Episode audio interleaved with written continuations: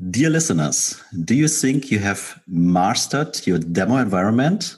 If not, I would really recommend to listen to our today's episode.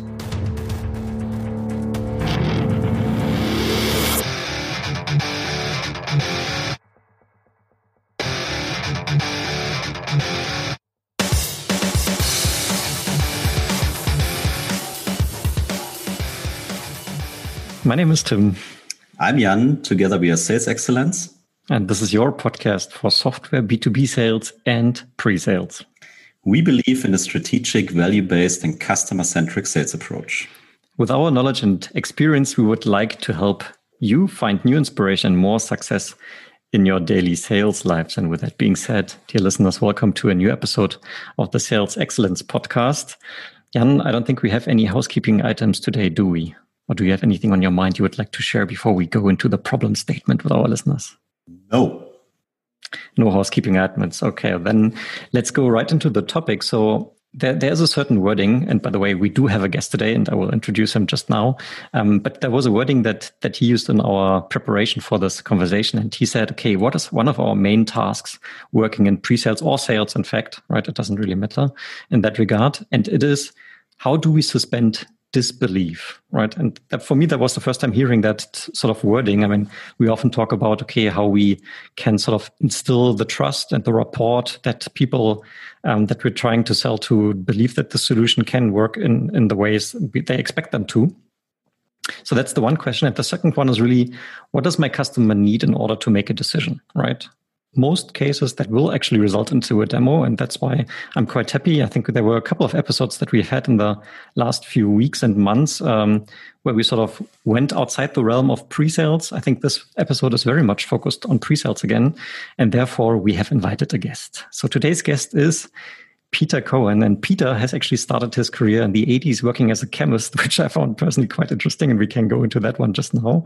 And then he progressed his career to work in tech, basically occupying various positions in senior management, business development, sales, and marketing for about 20 years. And then in 2003, he founded the Great Demo Company to address the challenge of bringing a method for consistent success to the process of creating and delivering software demonstrations. And with that being said, welcome to the show, Peter. Glad to have you. It is a pleasure to be with you, gentlemen, today. Good morning and good evening.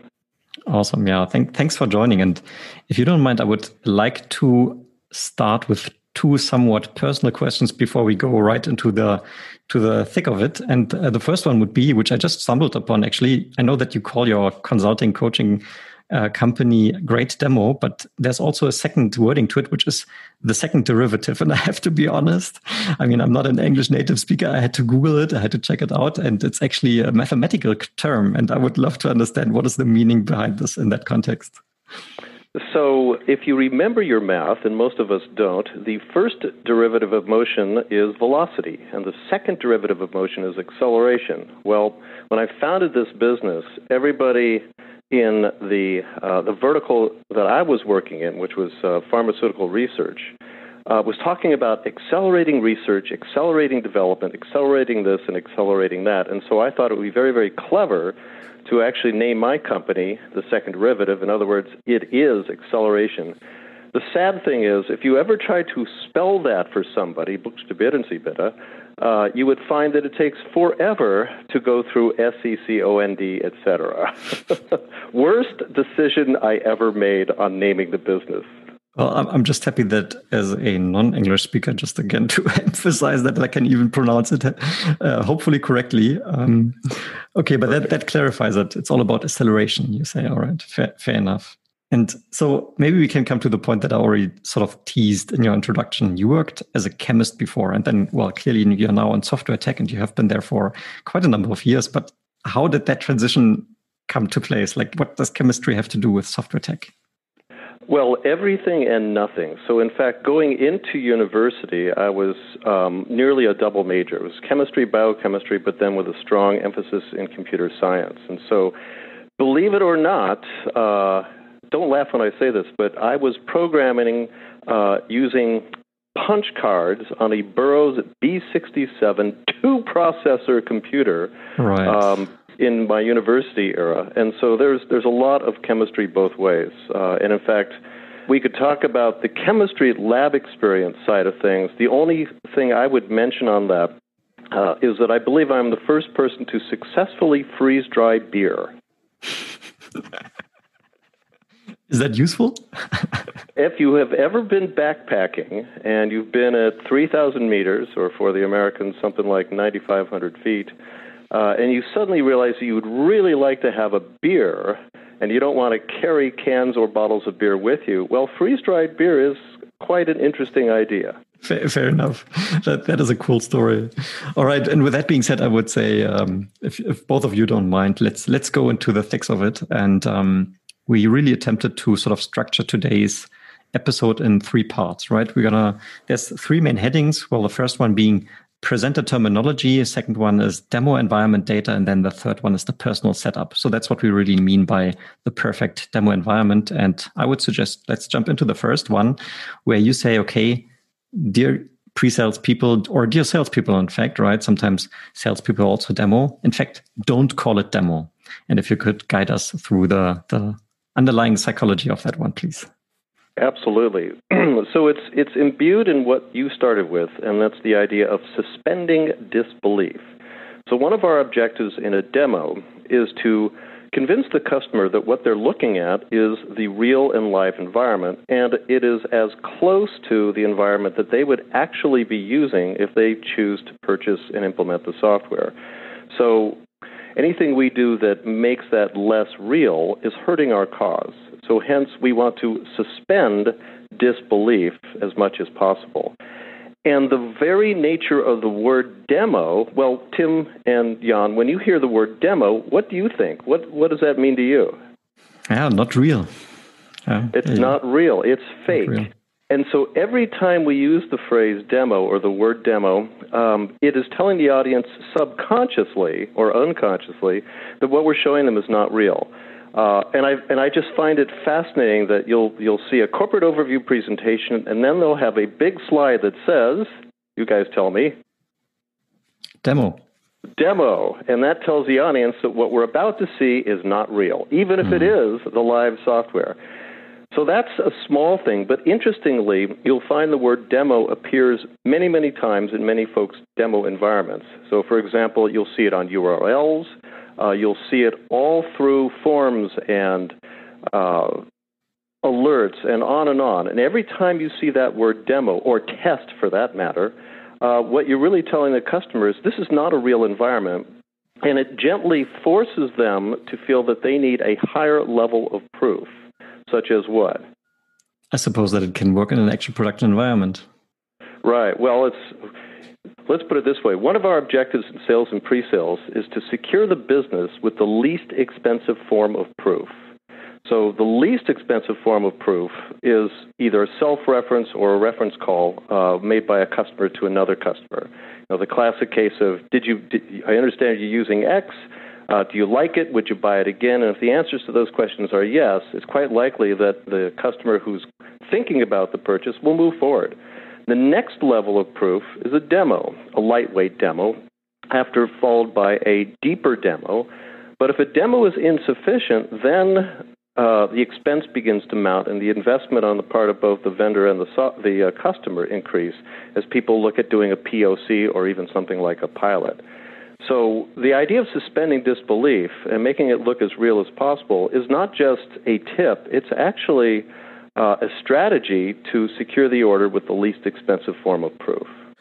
Yeah, I like the way you, you phrased that. And I think Jan and myself, we also often philosophize around um, how many demos does it really take, right? The answer is, well, as, as little as possible and as much as needed to sort of, well, as you put it, suspend the disbelief. And in some cases, that could be zero, right? Um, That's if, right. If the customer is already trusting and has great references uh, available to him to call and speak to, why why not even zero?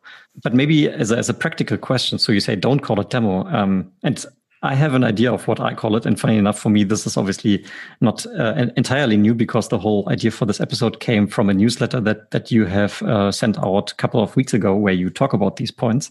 And I've sort of adapted now because I used to call it demo. To be very frank, just up until recently, I've now adapted the wording to say live software, which is a term you just used. Um, is that what your suggestion would be, or do you have anything uh, else that that could be working? Well, it's exactly that. It's it's try to avoid the word demo, even though we've organized a demo meeting and the customer says, "Terrific, let's take a look at your demo." On the vendor side, try to make it appear as it is, as real as possible. That's that is really the moral of that. So let's take a look at the live software. Let's see it in action. Those are simple phrases one can use instead of now. Let's take a look at the demo. Yeah, fair enough. Jan, any comments from your side before we move on? No, you already asked everything I was going to ask. So I can read your mind. I can read your mind. That that's for sure. It's it's true love between Tim and myself. so, how long have the two of you been married? let's, let's not go there. okay, moving forward. So when we stick to the first uh, pillar, so we are still within the presenter terminology. Okay, don't call it demo. Check check mark set. I would say. The other one that you mentioned is like file names and actual examples of, I suppose, like business processes. So, what are some of the worst examples you've seen, and what do you suggest instead? Well, the worst examples are, are things that are obviously fake. And this actually goes to uh, the, the, a little bit of the next topic as well. But uh, anytime you're using um, file names that are obviously fake, if you use demo or test or example, it's pretty clear that these are not real. Uh, what I like to do when I'm uh, doing a demo with a customer is I'll ask the customer, what would you like to name this file, for example? And doing so actually has several advantages. Number one, you're avoiding the use of demo or test or something that you know is not going to resonate. Number two, and much more importantly, you're actually engaging the customer. They have to think briefly as they decide what do they want to call this file name or what do they want to call this report and they begin to take a little bit of personal ownership of the outcome of this exploration of the live software. So that's a terrific way to solve that problem. Hmm. Yeah, that's that's a good perspective. I mean, we also often talk about how to keep the the audience engaged, right? And even if it's just a simple question like that, not only do they now have to engage because they have to answer the the question, but um, I like the buying in piece um, because they have now provided a little friction of that overall live demonstration that you're giving uh, by supplying a name for a file or whatever it is. Huh? Exactly. Yeah. Good. Yeah. So I think the last one, which we which we can talk about, is the alignment of words. Uh, so I, I, mean, I like to call it terminology, right? So maybe you can guide us what you mean by that. Tell you what, can can you give an example of of where there might be a problem? Really putting him on the spot here. Yeah, Jan, you are. Feel free to jump in. I like seeing Tim being on the spot. I mean, I, I, okay. I mean, now I have to sort of go into to the actual operational work that I do. I mean, we talk about sales compensation management, and uh, and here we talk often about certain KPIs. Right, salespeople have KPIs, and uh, of course we have demo environments available uh, that have standard KPIs set, uh, which are more often than not, of course, not those KPIs that the customer can identify with because they have totally different KPIs. They work in a different industry and so on. So understanding how their salespeople are being measured upon, understanding the KPIs and the terms they use is for me a, a, an easy one, right? Just taking that and replacing a generic name by their specific KPI example. That's that's what and, I do. And that's a perfect example of what I mean by this alignment of words. Most most demo environments uh, presume a set of vocabulary on the part of a broad range of customers. Uh, part of the job of discovery is to understand the specific vocabulary that this particular customer uses, and then to make those either dynamic translations in the demo, or, or if possible, to actually rename the KPIs, the fields, or whatsoever. Uh, that second thing is generally much harder, and so it's up to whoever's presenting the demo in most cases to do the, the dynamic or active translation. So if you're talking about sales compensation uh, and somebody talks about commission structure, but they don't use the word commission. They use the word uh, overage. That's what you'd need to do. You'd need mm. to hmm. make those translations for that customer. Yeah. And at this point, I really have a, a nice tool to share something that I've been using for a couple of months now. It's a Google Chrome plugin called Demo Monkey, which is actually developed by a German pre-sales, well, not colleague, but a German pre-sales uh, person who's also joining on the on the pre-sales collective Slack channel. But uh, Demo Monkey, you can find it on the Chrome browser store. And what you can basically do is you can completely just replace text with other text. So nice. when when the text says Peter Cohan, you can just say whenever you find Peter Cohan, say Jan Erik Jank and then it says Jan Erik Jank when you put up the screen, and it works beautifully. Um, I'm even using it sometimes when I have like a prospect uh, demo or whatever, and you you go on the website from your prospect and where it says like, okay, this is the value proposition, this is what we do, and sometimes it's quite close to what software does, even if they are working, for example, in logistics or whatever. And you can replace like two words, and then it's matching the value proposition of what we are doing.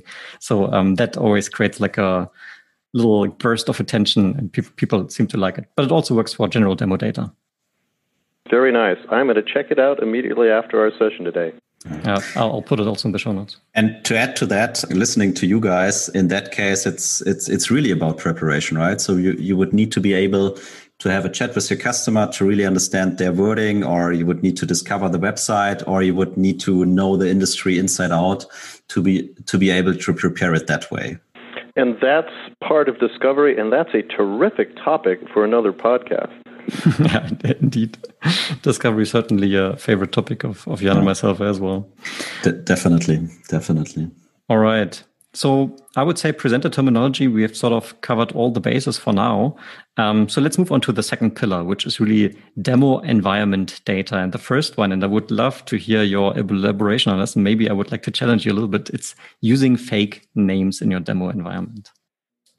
So, fake names, and let's give some examples. Um, I have seen demos where the entire database is filled with uh, actors' names, famous actors' names, uh, sports characters, and in some cases, um, famous news people, which is sort of a weird thing. But they're fun, and that's a plus, but they're fake.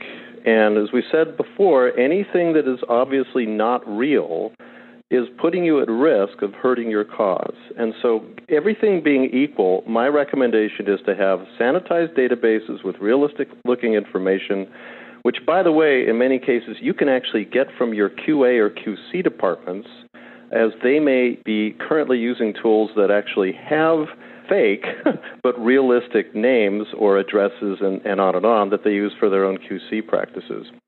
So you can challenge me on it, and I and I would agree that it's fun. But if your objective is to secure the business, then you may want to rethink that.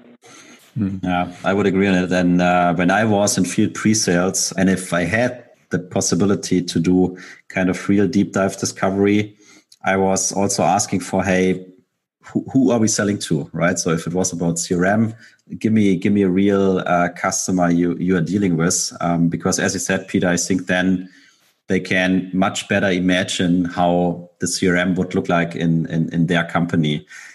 I mean, I agree also with you that fake names could be a lot of fun, especially if you are, for example, interested in, I don't know, Marvel characters like I am, right? So I would enjoy it, but uh, I completely agree it, it's still fake. Hmm. And that's the risk. So that's that. I'd consider that to be a smaller one, but just to bear it in mind. Really, hmm. it's it's it's where things get to be silly in a database, for example, or an example environment, that people really begin to, to yell fake and begin to drive for deeper demo or they want a POC or some other form of proof. Yeah, that's fair enough. Two comments, well, maybe even three. So first one is, of course, if the customer is providing, let's say, for example, I mean, I said earlier, we talk about uh, sales a lot. So uh, for us, one challenge is, for example, reflecting sales hierarchies, right? So if the customer is providing me with a sales hierarchy example, then I'm just going to use that. Of course, I'm going to use my mm-hmm. customer's data to reflect uh, that and not going to um, make up any any names. So I think we all agree on this one. On the uh, random names, I found several websites are in fact providing the service when you can say, please provide me 10 male names uh, or 10 female names uh, from Germany or from Poland or from mm-hmm. the US and so on. So that also exists. I've used that before. It makes your life easier if you want to come up with, with demo data. And the, the third one is so maybe some people don't even like Marvel, so maybe you actually you're actually hurting your cause, maybe in that sense. But I'm also thinking about the sort of limbic factor of it, so that it's that there is something that is that I've seen before. It's it's known, and and therefore it changes my attention to whatever's being shown. And I think that's um, that is the advantage that I see. And uh, to make give you a concrete example of how I used that just recently is uh, we were talking to a Finnish company.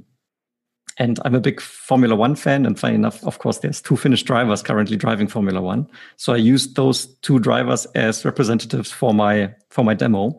And at least the people on the call, they uh, they caught the hum- humor of it. So they seem to like it. I don't know whether it hurt my cause or not. that remains to be seen. So it was sort of a localized name, but obviously someone that is very well known you're making a connection and that and that's a good thing. And you know you use the the term limbic. It's really just more about making a connection with people example. Um, again though i would i would do that almost as an offshoot from the data you have in the database mm. or in your example environment. So you could reference the uh, and by the way there's such a lovely pun or two with finnish drivers but let it go in formula one Uh, but yeah, I, my recommendation would be to, to do that on top of, if you will, or in addition to what you already have in the demo environment. But you touched on something that uh, is very, very important. And speaking as somebody who came out of a, a North American headquartered company and was banished to Switzerland for two years, I learned an interesting and rather surprising lesson for somebody from uh, from the U.S. Do either of you know what it is? and I know you do. Well, I suppose that Swiss German is very different than normal German or whatever. that, was, that was definitely true. Schweizerdeutsch was is definitely not Hochdeutsch. Um, but know that um, when you're trying to sell in non-U.S. regions, if you're trying to sell in Europe, for example, or Asia Pacific, and the database that you're working from is all U.S. based it's difficult because the very first thing that people notice is, well, these are all U.S. states and zip codes and telephone numbers. And does that mean that we have to make some changes? Will it even manage country codes? Will it manage the different styles of addresses and telephones and other? Uh, will it even deal with umlauten, for example, um, diacritical marks? So locality is critical. If you're going to sell in a region, you need to have data that looks like that region's data. So addresses, job titles, cities, even certain cultural attributes might be important. Um, depending on the nature of your software and your system. Compensation, actually, that's a that's a great example. There are specific rules uh, outside of the U.S. that many folks in the U.S. are completely unaware of that would need to be administered and tracked um, in various parts of Europe and Asia Pacific and elsewhere. Uh, and if you don't have those kinds of capabilities uh, already embedded in the, in the data sets, then again, you're putting yourself at risk. Yeah. So you're talking about, well, you mentioned basically maps or zip codes, uh, but you're also referring to regulations, right? That's what you meant in the in the last example, right? Sure. In the United States right now, uh, we still do not have the rigor of email spam that you do with uh, GDPR. Hmm. Uh, important, important points. Yeah. Uh, sometimes just small things, right? So currency, for example. Currency. As as well, and Switzerland is a good example, right? So uh, maybe it, you should use euros in Switzerland. exactly. Yeah. They have their own currency, uh, and based on that, also the format of how you would um, present numbers, right? It's there, there's a difference, right? And as you, as you said, if you're looking at US dollars and US formatted numbers, yeah, it's it's not localized enough from also from my from my experience to really give them the impression, yeah, you are definitely fitting into into the market here. Even even simple things like whether or not to use a comma or a decimal point in numbering systems makes tells you a lot about how the vendor understands the local culture or not. Yeah. Yeah, that's a great point. This one this one you can see a lot. Yeah.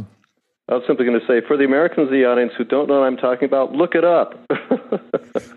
yeah, ba basically the short version is where Americans use a dot, we use a comma, and the other way around to figure out well numbers that are larger than than 999. A decimal, right? Uh, I don't even know how to say it, but maybe I should go back to my mathematics, speaking about the derivations. Very good. okay. So, but it does not only include localities, right? I think there's another very important point that we need to make here is, and that's really the verticalization, right? Whether you speak to a chemical company, right? Or maybe to someone who works in insurance, surely that, that should make a difference. And this is this is another huge area. This area, is, I think, is, is comparatively obvious, and yet the translations still need to be understood, and the, if you will, the specifics need to be understood. I cannot tell you how many times I've seen demos where somebody presented, for example, a manufacturing example to a banking organization. And this is. Are you guys familiar with the uh, technology adoption curve? Yes, I know the hype cycle. Is that the, the same hype thing? cycle? Yeah. I I am not sure. The technology adoption curve identifies that there are effectively four major sets of adopters. There are uh, technology or early adopters who love everything that's new. There's mm-hmm. the early majority who are cautious, but not overly so. There's the late majority who are very cautious and really don't want to change. And then there's the laggards, laggards who never change at all. Well, depending on who you're presenting to, you may have more or less latitude with things like fake names and localities and verticalization. So if you're if you're presenting to somebody who's an early majority person and you're showing them banking data and they're a manufacturing organization, they may say, "Oh, okay, I see it, I get it, it's all right." But if you move further, if you will, to the right on that technology adoption curve and you get more to the, the center of the, the majority, and you show banking information to a manufacturing organization, they're going to say, "No, this is this is not us. We need to actually see this with our data," and hence they drive a POC. So verticalization of, of market, verticalization of region, these are all things that need to be contemplated along with where that customer is on the adoption cycle. So I give you an, give you an example of that. Today, human capital management software, HR software, is a very, very mature marketplace. And if you're trying to replace an existing system that's probably been in place for 10 or 15 years, you really are going to need to nail it. You're going to have to have accurate information that reflects that customer's environment as detailed as you possibly can to avoid having to go to deeper levels of proof. Does, does that all resonate? Yeah, it resonates. And maybe one question in regards to that adoption is that an individual mindset or is that a company mindset? Ah, that is a terrific question. You maybe have like 10 people in the room. And I'm, well, when it came, for example, to mobile phones, right? I adopted mobile phones very late, to be honest. Uh, smartphones, well, let's, say smartphones, right? I had like a like a Nokia brick for quite some time before I bought my first smartphone. But of course, there were like two, three years already in, in down the line. The iPhone came out and people had it left, right, and center. I was a late adopter in that sense, which is maybe weird because I like tech. But in any case, um, question to you: Is it on a company-wide scale, or is it like do you have to speak to individual person and keep that in mind? And the answer is yes. companies no i'm absolutely serious. Companies have cultures and individuals of course have their own um, their own sets of, of thinkings and specifics. Um, a good example is you can take a very conservative company they will often have roles that are that are specific technology scouting roles. So these are people who tend to be early adopters. They love new technologies and yet they're sitting within an organization that is reluctant to change. They're probably late majority. So, yeah, you do need to. This is actually a terrific topic for a discovery conversation, but this is what one of the, the attributes you need to understand when you're talking to an individual. What is his or her or their bent as far as technology adoption? But then also, how well or poorly do they represent the company that they're working with? And I'll and I'll give you a second example of that. There are I'll ask it in the form of a question. How often do you work with a champion who really wants your tool, but that champion is finding it hard to push the tool into the company? Yeah, yeah. How often does that happen? Yeah, not too often. really? I would have said pretty regularly, I, actually. I would say pretty regularly. Jan's being wrong. Jan, I think, is being sarcastic. Guys, now to my to my champions, it's always uh, crystal clear. No, I'm kidding. I'm I'm kidding. No, I'm kidding. I mean, yeah, definitely regularly. So I'm I'm completely with with you. What is often happening here is we we become enablers of the champion Uh, this is a little bit of a, um, a challenger sales model element. We become enablers of the champion to sell internally to people that are, let's say, more reluctant to change. That's almost the definition of a, of a champion. It's somebody that gets it and wants to pursue your offering inside their company, and they need help. Uh, so the answer to your question is yes. Uh, you need to understand both the individual and mm. the hmm. corporate culture. Just further emphasizing the need for proper discovery, I suppose. Yeah. And maybe just to add one thought here, maybe not only discovery, also research, right? If you trying to start to sell into specific verticals or whatever, and you give maybe demos to your salespeople, you have standard demos also for your pre-sales people. So you should put some thoughts into it to really address that specific vertical or industry because you you start using it right um, as peter said if you do it the wrong way i think you will fail right away. Uh, but if you do it the right way i think it can be a very nice enabler into that sales cycle. And maybe it's already enough to convince them because they really feel like oh you're understanding our industry and you're the first one doing that. That can be huge. All right. Then I suppose let's move on to the to the last point of having perfect demo environment data. Actually, before we do that, let's go one step back because we we've jumped over a topic that is hugely important. That has to do with the nature of the data, problems, solutions, opportunities, exceptions. Um, and let me tell you, let me tell you two stories, two brief stories. The first is when I was uh, president of a business unit uh, right around the turn of the century, a long time ago, and we were buying, um, well, we were producing both software and selling it, and hardware systems and selling those systems. And uh, we needed a better way to manage our inventory. We had a lot of very, very specialized, expensive parts. People kept ordering things uh, an, on an ad hoc basis, and we needed to have something that would control that and avoid buying a whole lot of stuff that we didn't need or related types of things. So we had a vendor come in, an ERP vendor, a series of vendors come in and do demos of their systems. And what we wanted, of course, was uh, some way to see what's going on with the inventory at any particular time.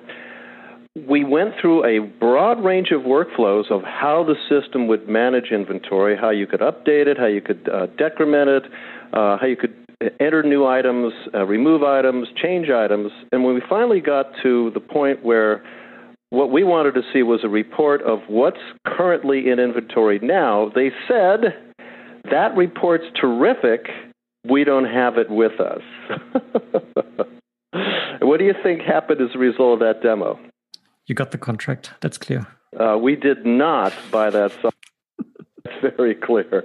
We went with another vendor because they could not support the vision of what that what that inventory report needed to look like. They basically said, "Trust us, it's a thing of beauty," but they didn't have it in the system. What's worse was they told us that they had 250 canned reports, none of which was that one, which was actually a fairly typical report. And they said they have a BI tool that enabled us to build any report we are interested in. So that's what they told us, but what they didn't show us was the one report that we really needed. And and Jan, going back to your point, they knew that's what we wanted to see going into the demo. Think about that for a second. yeah, so not well prepared. right. So part of the uh, the demo environment needs to have two sets of things. Number one are the typical reports, alerts, dashboards that your consumers are expecting to be able to pull out of the system. And it can't simply be a verbalized list of 650 canned reports or a statement that you can create anything you want. You really need to actually have the actual reports, dashboards, alerts, and so forth ready to go based on your understanding of those customers' situations and their needs. So that's number one. Uh, number two has to do with the nature of the data that's in those reports and dashboards.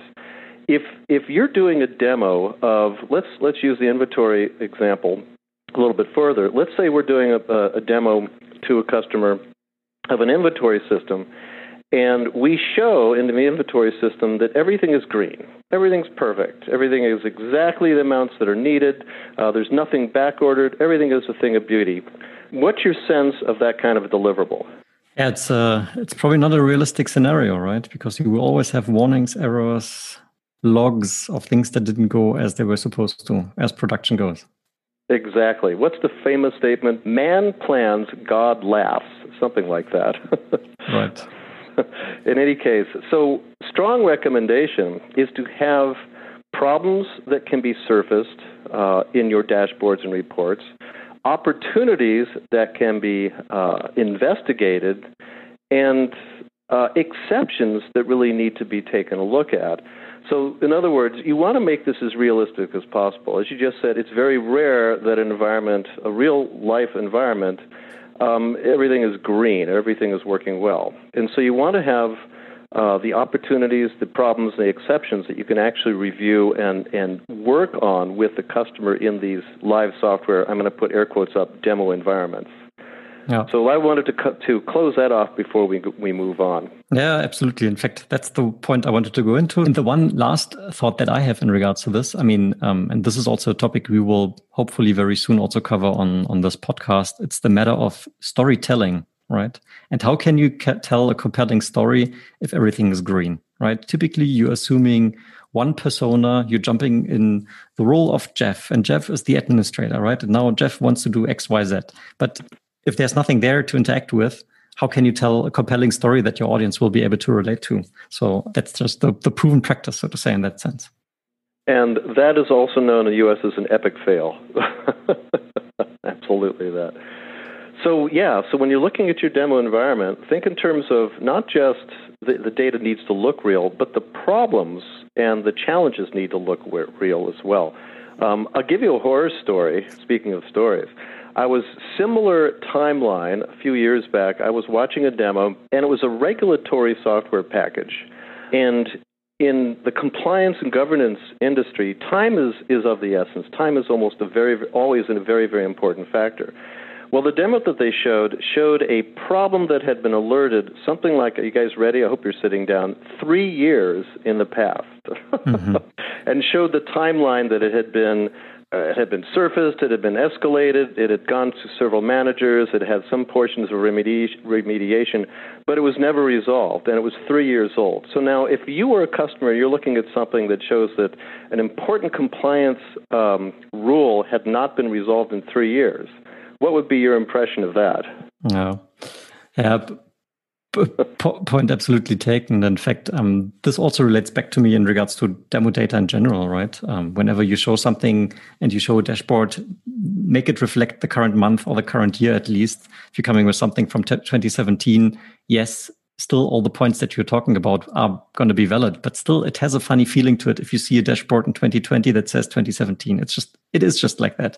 So, and, and surely the audience will, um, perceive it the same way, relating back to what you say, right? It will appear fake. Absolutely. Good. Now we can move on. yeah, now let's move on. And I think now it's becoming a bit more tactical, I would say, right? Because now we're going into what we've labeled personal setup. And, uh, and the first one is really a classic. You see it, you see it a lot, and it's the screen resolution. Screen resolution. Maybe you can guide us through what you've seen here and what you would recommend in that regard. So several sets of things in this. So first of all, let's start off with the the reality today, and that is everybody or nearly everybody is operating from home offices, uh, presenting uh, presentations and demos over the web, just using Zoom, using WebEx, and whatsoever. And almost 99.9% of all demos start with the following phrase Can you see my screen? After which it's talk and click and click and talk for the next 20, 40, 60, 80, whatever it is minutes. So people say, Yes, I can see your screen, but what they don't report is can they actually read the text? Can they actually see that mouse? So here's, here's a classic scenario. um, you, the presenter, have a large screen monitor that you're working from. Your audience is working on a variety of monitors in their home offices, including uh, laptops. So, what do you think is going to happen? yeah, they, they will not be able to see. And uh, I've, I've witnessed this firsthand just quite recently.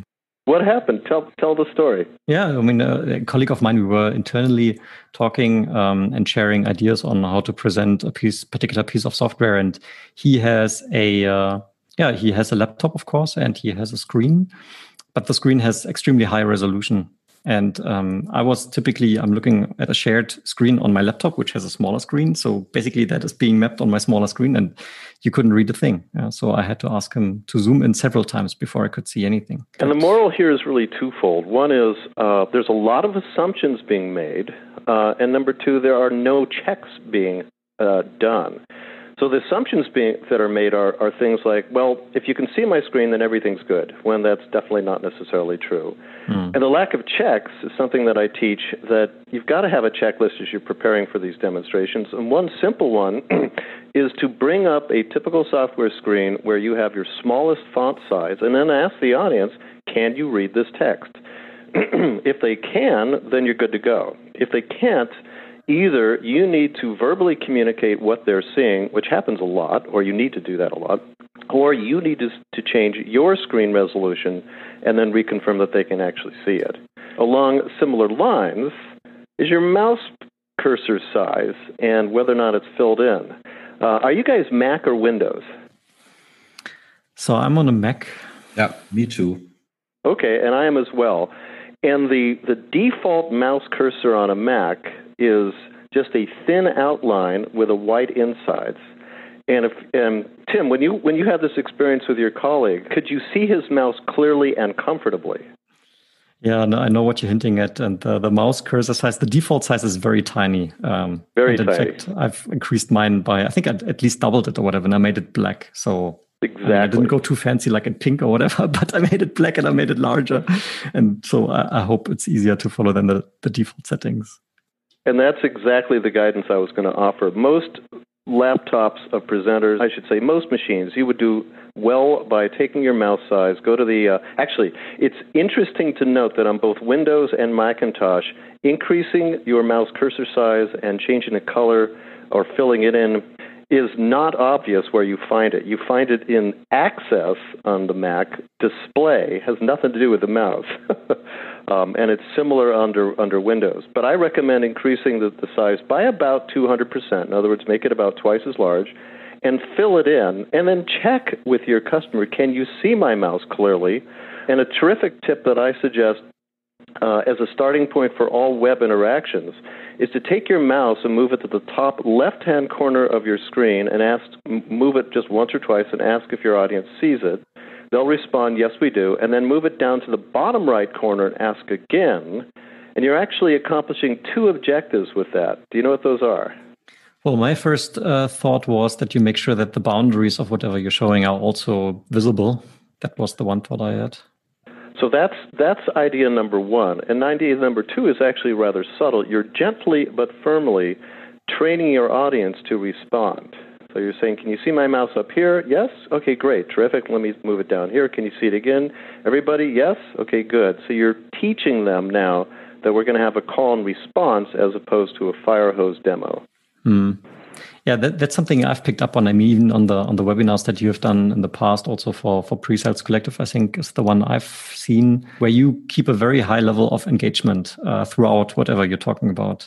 Um, that's certainly something. Well, I certainly can learn from still because I also tend sometimes to go off off the rails at, at occasions. Well, this this is all part of the practice. You know, people talk about storytelling, and as I, as you as you noted, that would be a great follow-on podcast. But a storytelling, a story is not a day in the life, for example.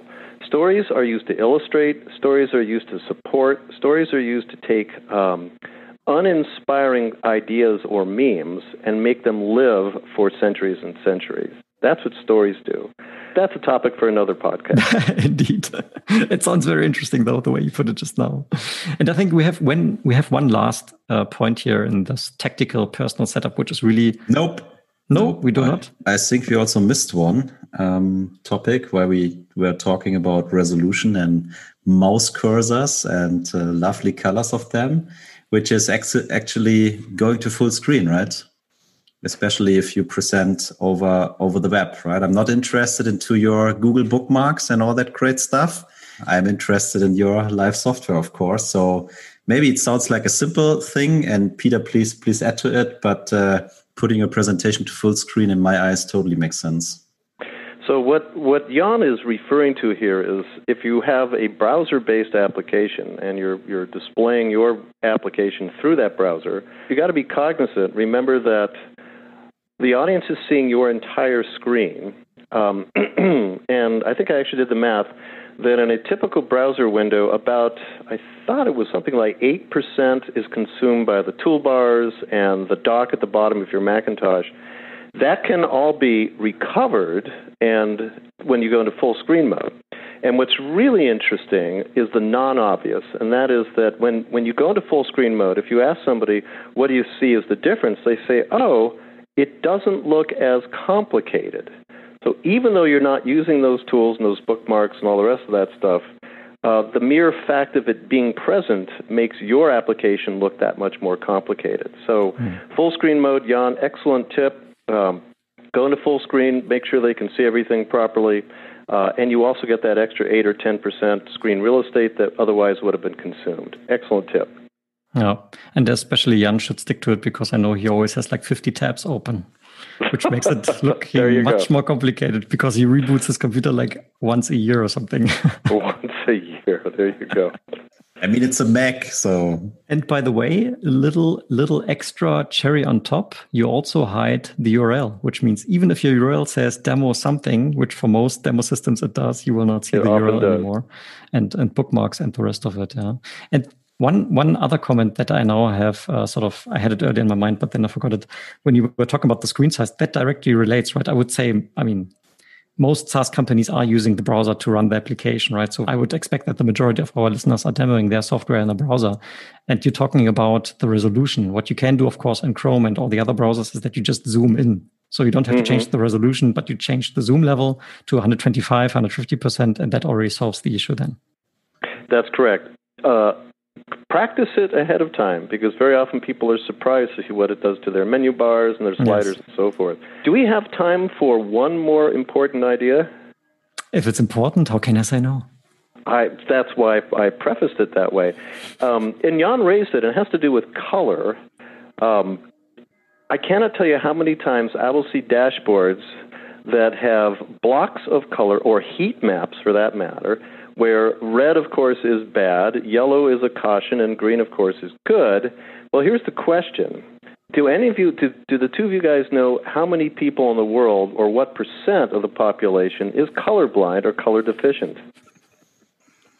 I have no idea. I don't know, know the exact number. No, I would assume my assumption would be seventeen percent. Seventeen. Well, that's that's aggressive. That is not correct, but thank you for playing. We'll send you the home edition of the game. so, so ask your wives. The female portion of the, of the human population is, is relatively uh, safe. It's about 0.5% of of women suffer some form of color blindness or color deficiency. So that's one in 200 women. On the other hand, we, gentlemen, it's about 1 in 12.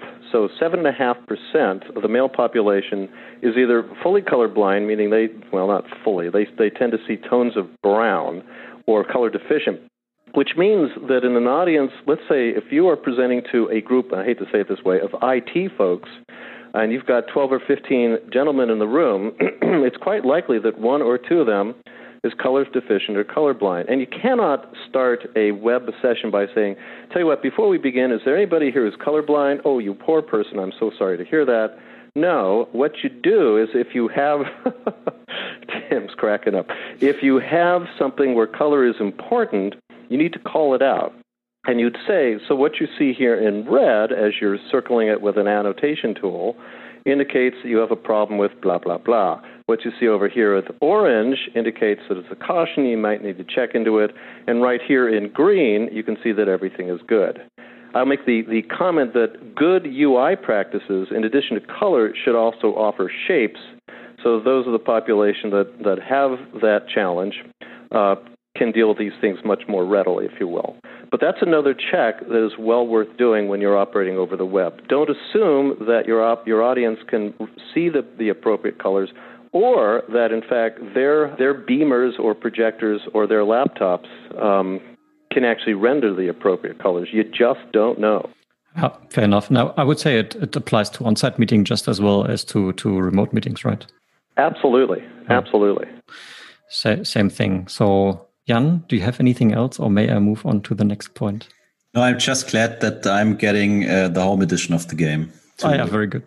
to improve my assumptions for the future. So there you go. Thanks for that. So the the last but not least, um, for sure, is notifications off. um, Which I hope you both of you have before we went into this conversation. Absolutely. Although it, it can't, it's not perfect. You do the best job you can. Um, would you guys like a horror story? I'd love to tell this story. of course. So I'm so I'm watching a webinar. This had to have been this is probably 15 or 16 years ago. I'm watching a webinar from one of the webinar companies. I don't remember which one it was, and there were easily five or six hundred people on this webinar, and the vendor uh, had just released chat and they were encouraging everybody to chat to the presenters, chat to one another, chat, chat, chat back and forth. And about 20 minutes into the webinar, appearing in that bottom right corner of the screen, in that Outlook preview message, appeared long enough and robustly enough, and I don't remember if it was a boyfriend sending a message to a girlfriend or vice versa, but the um, the preview message described in rather erotic detail plans for a date that evening. And I can share with you that audience attention went up, but it was not at all what the presenter had uh, desired. And that webinar was over at that point. Everybody really used chat. They're chatting. Did you see that? Oh, those guys are so lucky. It was, it was hilarious, but very sad. So, what's the moral of the story? Turn everything off. Sanitize your environment. If you're using back channels like Slack, make sure they really are back channels uh, so that things don't bleed through. That's just that's just a simple checklist best practice. But that's yeah. it was so funny to see that. Yeah, absolutely. And uh, I mean, popping up emails, you see that you see that a lot, especially like with the Outlook. I mean, the first thing I did when I had to use Outlook, I disabled those pop-ups, so that doesn't happen anymore. Uh, but what was also quite nice, what I found, uh, at least on the Mac, when you open up that sidebar, you can scroll up and turn notifications off per se for everything, for every application. And the nice thing, it turns it back self on the next day, which is good because typically you don't remember to turn it on again. But uh, the Mac does that, which is nice. And I would say that also extends to phones, right? I mean, when you are in a meeting, turn your phone to flight mode, uh, don't disturb mode, or whatever, so you can really concentrate. Would you like one final horror story on that same topic? it's just so much fun. This was same same era when I was leading this the uh, this um, Discovery Tools organization. Uh, we had brought a vendor in. I'm not going to tell the name of the vendor to do a demo, and the salesperson brought his SE in, and it was a classic sales guy who who flogged us with a 10 or 15 minute corporate overview presentation until we gently asked him to stop. And then he said, All right, uh, I'm uh, going to turn things over to my SE, to my technical expert, that was his phrase, who's going to go ahead and do a demo. He retreated to the back of the room and this was during the uh, the BlackBerry era. So he was in the back of the room thumbing away on his BlackBerry, which I happened to notice. And the demo began and proceeded for a while. And we began to ask some questions. And one of the guys on the team, on my team, asked a question which admittedly wasn't the sharpest nail in the bin. It wasn't the smartest question, but it was well meaning and well intended. And I happened to note the salesperson look up sharply and sort of scowl at, at my guy who asked the question, and he starts tapping away at his Blackberry.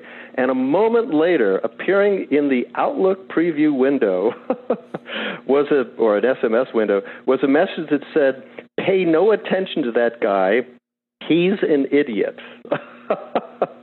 yeah, that, that is a horror story. Yeah. Demo. End of sales cycle. So the moral's pretty clear. Turn off your notifications. Jeez. Okay. Wow.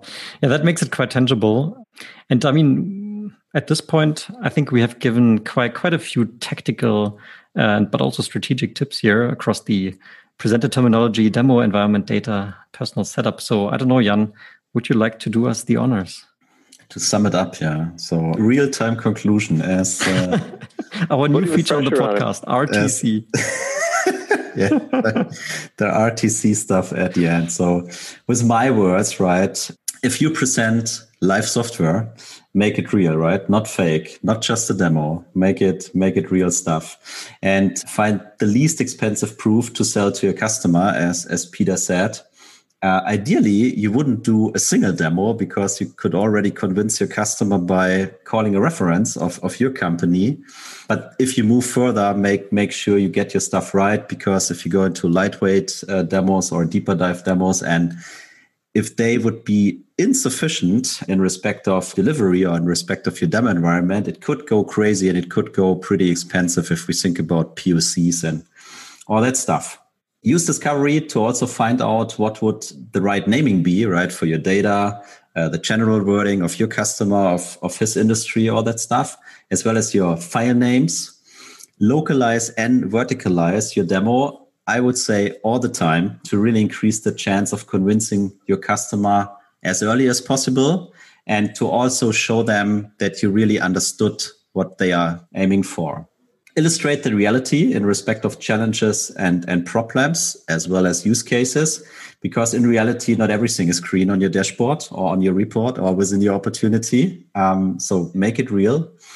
Get your personal setup right and check with your audience right? Uh, if, if everything is uh, to, to their favor like you said peter are you able to read the text or not? Are you able to see my my mouse pointer and these things and uh, the final conclusion from my side is basically so simple things can really make a huge difference uh, to your audience and to the whole success of, of your sales cycle. Peter, would you say that was a fair summary? I think that was a terrific summary. Well done. that is, by the way, another thing I discovered today. One of your favorite words is terrific. It is. I don't know why. It's just a terrific word. What could I say? Indeed. And so, so maybe we can conclude here then. Thank you very much, Jan, for that RTC. Much appreciated. Peter, if our listeners really uh, liked what they heard here from, from you and would like to explore more from Great Demo, um, where can they go? Where can they educate themselves and maybe reach out? Well, thank you very much for that. GreatDemo.com would be the website. Uh, it has uh, information on great demo of the methodology, and and probably more importantly for the listening population, if you go to the resources page, uh, there are 70 some odd articles, including a perfect demo environment, which was a topic for this, that has some other information that we were unable to cover today. And of course, then there's lots of other articles, and there's our blog on the blog page. So, greatdemo.com. Yeah. And maybe one one personal recommendation. I've personally subscribed to your newsletter. You didn't mention that just now. I love the newsletter. Um, I actually have been sending a couple of ones to colleagues of mine, and it always resonates. So I, I love that one. So another tip from my side to subscribe. Oh, to thank one. you. So with that, all right. Dear listeners, if you stayed until here, which of course we hope you did, and if you did, you potentially liked what you heard. So we would really appreciate if you would give us uh, a positive rating on, on Apple Podcasts and iTunes and potentially follow us on LinkedIn. And of course, very much, I mean, since we don't use this format here to market anything of ours, there's no products, there's no solutions, there's no coaching, there's nothing. We're just doing this really for the fun of it and to share our experiences. So if you leave a comment on LinkedIn or any sort of feedback for us, we really appreciate that that is that is our salary, so to say, if you want to put it like that, for doing this podcast. And uh, I don't know, maybe Jan, closing words to you. No, just want to say huge thank you to Peter. Was a lot of fun, uh, a lot of lessons learned again. So thanks for that. Wow, the pleasure was mine, gentlemen. Thank you so much.